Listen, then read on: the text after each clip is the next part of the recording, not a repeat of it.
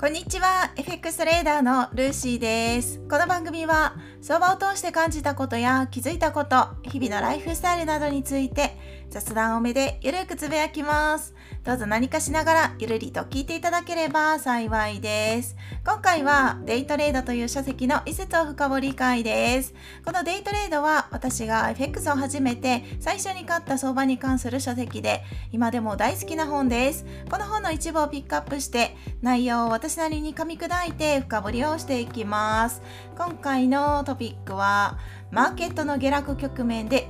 実力がわかる。このタイトルの一部を共有させていただきますね。では読みます。はい。ほとんどのマーケット参加者は上昇相場においてしか利益を上げることができず、マーケットの環境が悪化した時に十分に対処できるだけの能力を持ち合わせていない。これを私は上昇相場向きの溶けた脳みそと呼んでいる。全銘柄の9割が上昇している時に利益を上げることに才能はいらないということを認識してほしい。トレーダーの真の才能が明らかになるのはマーケットが下落している時である。はい以上となります。上昇相場向きの溶けた脳みそっていうそのネーミングがなかなか衝撃的ですけれども今回読み上げた中ではですね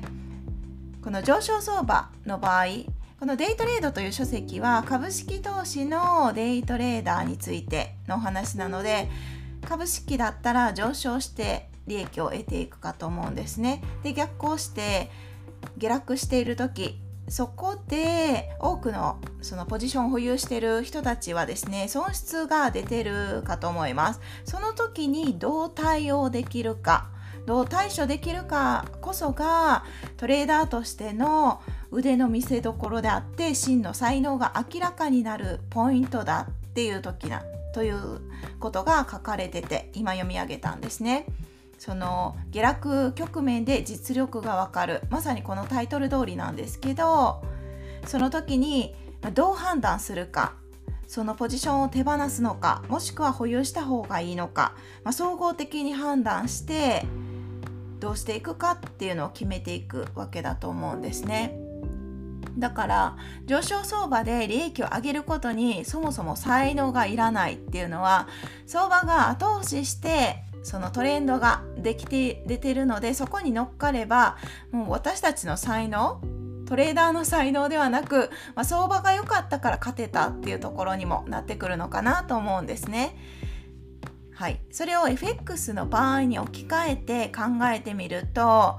FX っていうのは上下どちらにこう動いてもですね上昇相場であっても下降相場であっても値幅を切り取って利益を上げるっていうのが FX の仕組み利益が上げられる仕組みになるのでトレンド相場以外の時の対応方法なのかなと私なりには理解したんですね。もしくは逆行した時自分が持ってるポジションと逆方向に動いた時の対応力にトレーダーとしてのレベルが顕著に出るのかなとそんな感じに私は理解をしました。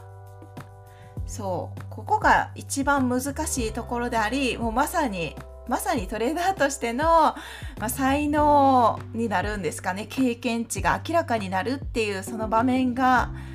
出るのが逆行した時の対応力だと思ってるんですね、まあ、対応力といってもそう簡単に身につけられるものではないかと思います。そんな臨機応変に相場に対応するなんてもう私はできません、まあ、だからこそルールを構築してるわけなんですけどそこでですねあの朗報。朗報なんですけどどんな方であってもコツコツ続けることさえできれば誰でも経験値は積めるかと思うんですね。で経験値を積むことさえできたら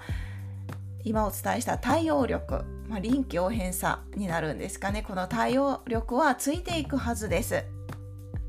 だし、まあ、臨機応変っていうのはそんなに簡単ではない難しいから前もって決まったルールを構築してそのルール通りに沿って行動した方が実は楽だったりするんですよね。まあ、楽っていう言葉を言い換えると負担がないっていう感じかな。日々そのトレードをしていって毎回違う決断をしていったらトレーダーにすごく負担がかかると私は思うんですね、まあ、だからこそ決まったルールに沿って行動してる方が、まあ、判断基準が明確だから考える負担が減るから楽ちんっていう意味で楽っていう言葉をお伝えしました、まあ、それでもですねルールを守れないっていう一つの課題が出てくるかと思います。私もこれは経験経験してます。ルールを守れないっていうねあるんですけれども一つあの問いかけてほしい問いがあってこれは私自身にも問いかけたんですけどルールを守らずに講座をもし溶かした経験があるならばあるならば絶対ルール守った方がいいです。そう思いませんか？どうですか？これは私自身に問いかけた問いなんですけどルールを守れないっていう現実そして事実はあるかもしれない。あるかもしれないけれどもあるかもっていうかありますよね。あったとしてお話を進めるとそれでもですね自分が作ったルールを破って講座を溶かした経験があるならじゃあやっぱり逆をするべきだからルールを守った方が絶対に結果的にはいい方向に進むはずなんですね。まあ、それをやってもルールを守っても結果がいい方向に進まないのであればそもそもルールに問題がある可能性があるのでそういう意味でやはりルールを守ることが絶対絶対 もう私は過去の自分に言ってますけど絶対守った方がいいです。はいそうなんですよね。まあ、ここが一番のなんだろうトレーダーとして長期的に生き残る上で一つのこう鬼門となる場所なんですかね。ルールを守れない自分がいるだけどルールを守った方がいいっていうねそこのこうギャップを埋めていく必要があるんですけどでもなぜルールを守れないかっていうのはやはりルールを守ってプラスになったっていうその実体験が少ないからなかなかルールを守れないのかなと思ったりするんですね。私自身はそうでした。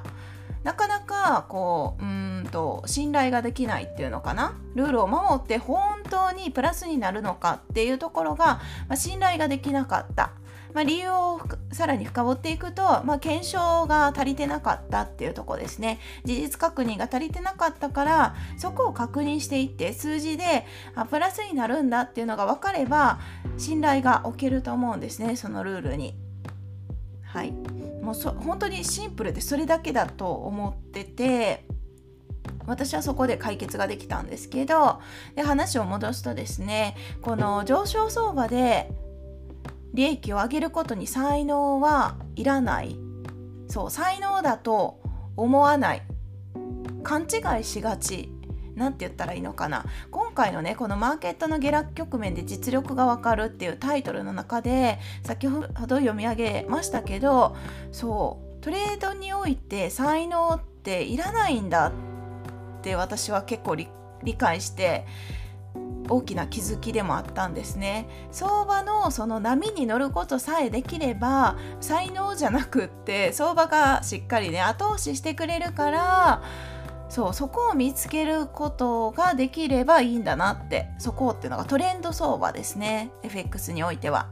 上昇なのか下降なのか今後どこにどういう流れになるのかっていうのさえ分かればそこさえ読み間違えなければそんなに勝つことって難しくないんですよね。だけど初めのうちってそもそもどういうトレンドになってるかっていうのがわからない。はい、わからないし目線がすごく小さくなってる短期になってるから上位の時間軸が例えば下降になっててもエントリーするタイミングで1分足とかを見てるとどうしても1分足だけのこう概念にとらわれて上昇なのかこう下降なのか分からなくなって結果そう損切りになって終了するっていうことが多いんですね。だけどやはりもう私だけじゃなくって